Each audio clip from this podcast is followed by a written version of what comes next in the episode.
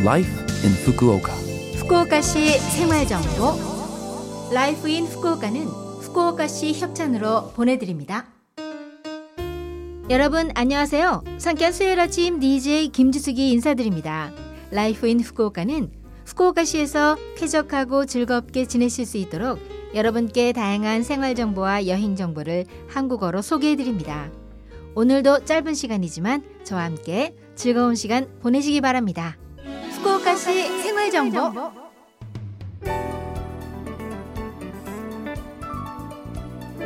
크리스마스 야간 조명과 상업시설마다 아름답게 꾸민 크리스마스 트리 장식으로 텐진과 하카타 거리 전체가 반짝이고 있습니다.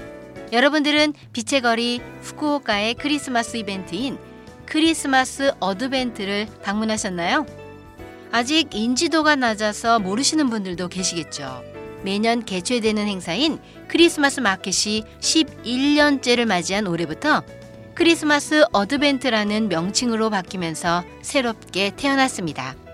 11월 6일부터 점차로 각 행사장의 야간 조명과 크리스마스 마켓을 시작해서 크리스마스까지의 기간 동안 매일 하카타, 텐진, 나카스 거리를 채색합니다. 반짝이는 야간 조명과 크리스마스 트리, 많은 산타클로스를 만날 수도 있으며 라이브 등 무대 공연도 즐기실 수 있습니다. 올해 새롭게 세계 행사장이 추가되었고 100점포 이상이 출품해서 맛있는 요리와 본고장의 귀여운 크리스마스 잡화, 핫 와인과 핫 초콜릿을 판매합니다. 그리고 매년 새로운 디자인으로 수집하는 분들도 있을 만큼 인기가 많은 오리지널 머그컵. 올해는 행사장마다 다른 총 6종류의 머그컵이 등장합니다. 비 오는 날에만 한정 판매하는 머그컵도 있다고 하네요. 올해부터 새롭게 탄생한 크리스마스 Advent. 그림책에도 등장할 것 같은 거리가 등장해 여러분들께 즐거운 시간을 선사합니다. 크리스마스 Advent에서 멋진 추억을 만드시기 바랍니다. 앞서 올해부터 새롭게 탄생한 크리스마스 어드벤트를 소개해드렸는데 여러분들은 평소 크리스마스를 어떻게 즐기시나요? 일본과 달리 크리스마스가 공휴일인 한국에서는 아무래도 크리스마스 이브의 분위기가 가장 고조되죠. 초등학교 때는 교회 다니는 친구 손에 이끌려 교회를 방문해 예배를 드리기도 하고 또 촌극에 참여하기도 했는데요. 대학교에 가서는 할 일 없는 동기들과 크리스마스에 모이기도 했죠.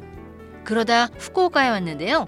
11월부터 크리스마스 분위기로 들뜬 일본의 분위기에 처음엔 음, 솔직히 적응하기 어려웠습니다. 게다가 왜 크리스마스에 케이크를 먹어야 하지? 가족 생일도 아닌데.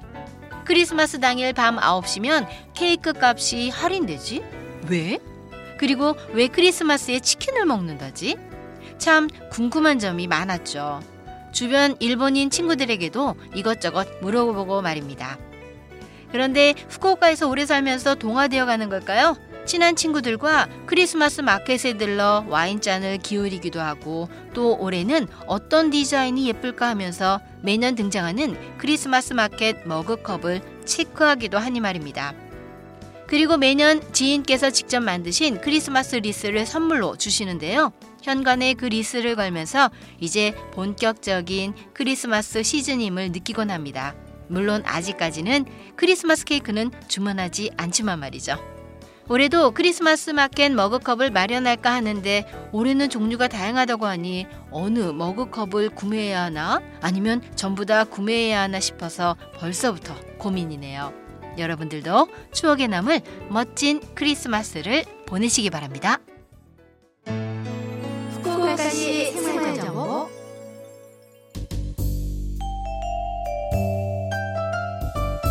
이번 주 Life in 후쿠오카 한국어 어떠셨어요? Life in 후쿠오카는 팟캐스트로 언제든지 들으실 수 있습니다. 그리고 블로그를 통해 방송 내용을 확인할 수도 있으니 Love FM 공식 홈페이지에 Life in 후쿠오카 페이지도 놀러 오세요. 방송에서는 여러분들의 사연도 기다리고 있습니다. 프로그램이나 DJ 김지숙에게 메시지를 적어서 이메일 761골뱅이 lovefm.co.jp 761골뱅이 lovefm.co.jp로 보내주세요.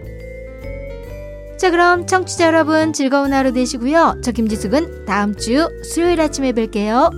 안녕.